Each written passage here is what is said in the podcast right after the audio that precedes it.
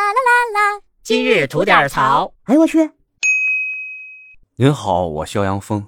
在录这期音频的时候呢，我已经做好挨骂的准备了啊。但是犹豫再三呢，我还是想把我自己的一些观点说出来，跟大家探讨一下。辛苦您啊，稍安勿躁。听完了以后呢，如果有什么不同的意见啊。哥们，这儿求轻喷，哎，我谢谢您了。咱今儿要聊这事儿啊，最近在网上炒挺火的。官方给这事件定的名字呢，叫做成都高铁长乖纠纷事件。这事儿大家都应该有所耳闻吧？哎，我简单的呢，把之前得到的一些信息给大家说一下。就是在高铁上啊，孩子淘气踹前排的椅背，而这孩子家长呢，也没及时加以制止。这坐在前排的王女士呢，就站起来跟后排进行沟通。在沟通过程中吧，这孩子的父亲就骂了他一句，然后呢，这王女士也进行回骂。在言语冲突中呢，孩子的母亲杨女士先动手打了这前排的王女士，这王女士呢随即也进行了反击。这事儿闹到公安部门以后吧，公安部门给这事儿的定性是互殴，对双方都进行了处罚。而王女士呢随后表态不接受调解，要把这个事情啊追究到底。以上呢就是之前得到这件事情的主要信息。那我看完以后呢，也是跟大多数网友一样啊，对这个互殴的认定是保有疑义的。因为我原来专业是学法律的嘛，还从事过一段时间的相关工作。其实，在法律界内部吧，对正当防卫的认定呢，向来分歧是比较大的。这具体的事儿说起来啊，都能写论文。那在这儿呢，就不给您掉书袋了。而我个人的观点呢，一直挺明确的，就是受到侵害的时候，做出适当的反击，不应该定性为互殴。简单说来吧，就是你骂我一句，我也骂你一句；你打我一下，我也打你一下，又不是我挑的事儿，进行适当的反击，这怎么能定性为互殴呢？那针对这挺火的高铁打人事件吧，不少司法界的人士，包括我原来老师啊罗翔，也表达了他们的意见，都不太赞同这互殴的认定。甚至这司法部都发声了，说这事儿要给大家解释清楚了，不能拿互殴的判定抹稀泥。而就是在这种舆论的大环境下呢，昨天成都铁路公安处发了警情通报，还是认定这件事件啊是互殴，双方都有违法行为。我心说了，这么刚吗？他们？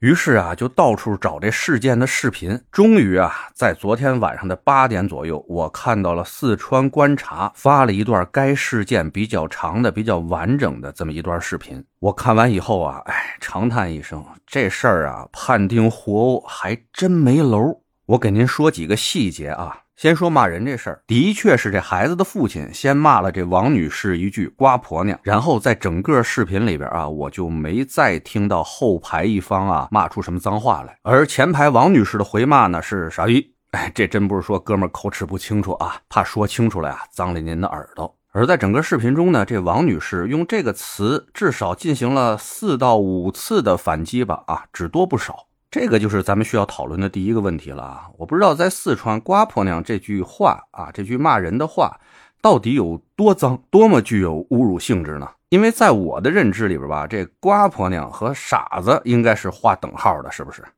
那咱们就设身处地的想一下啊，您跟别人发生了冲突，您很生气，过去就问他你是不是傻？然后对方呢就一通你傻逼，你傻逼，你傻逼，哎，一通机关枪似的输出。遇到这种情况的时候，您会是一个什么样的想法呢？再往后啊，关键点来了，打人的这个事情，在动手前的对话是这样的：后排的杨女士说：“你再骂人，我就扇你。”而前排的王女士呢，也满足了她的要求啊，继续骂了几句。这后排的杨女士就反手打在前排的王女士脸上了。王女士啊，随即站起来，同样给了对方一个嘴巴，进行反击。事情发展到这儿呢，还是没有影响我之前对该事件的一个认定。但问题吧，就发生在接下来王女士的举动。他在进行完第一波反击之后呢，不到十秒钟的时间，在周围乘客和乘务员的劝阻下，又抬手给了后排杨女士一个大嘴巴。而这杨女士的反应呢，就是把旁边一杯子拿起来了啊，想进行攻击。后来呢，也算是忍住了，这手也没下去。再往后呢，双方就没有什么攻击的行为了。哦，对了，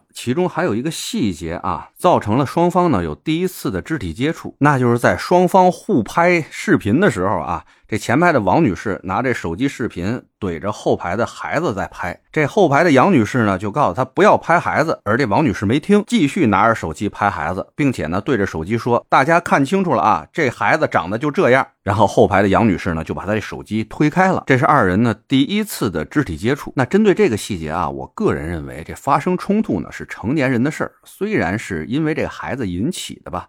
但咱们成年人对于未成年人的保护意识，这点还是多少应该有点的吧。那再结合上我之前跟您说的双方对骂呀和对打的这些细节，不知道您对这个事情的判定有没有什么改观呢？当然了，具体细节啊，您也可以看那四川观察发的那段长视频，看完了以后呢，再做判定。反正兄弟，我看完以后啊，我是觉得警方判定的这个互殴啊和双方违法呀，这事儿还真是没楼。那不知道您是什么样的观点啊？咱在评论区里边聊聊呗。得嘞，想聊新鲜事儿，您就奔这儿来；想听带劲儿的故事，去咱左聊右侃那专辑。期待您的点赞和评论。今儿就这，回见了您的。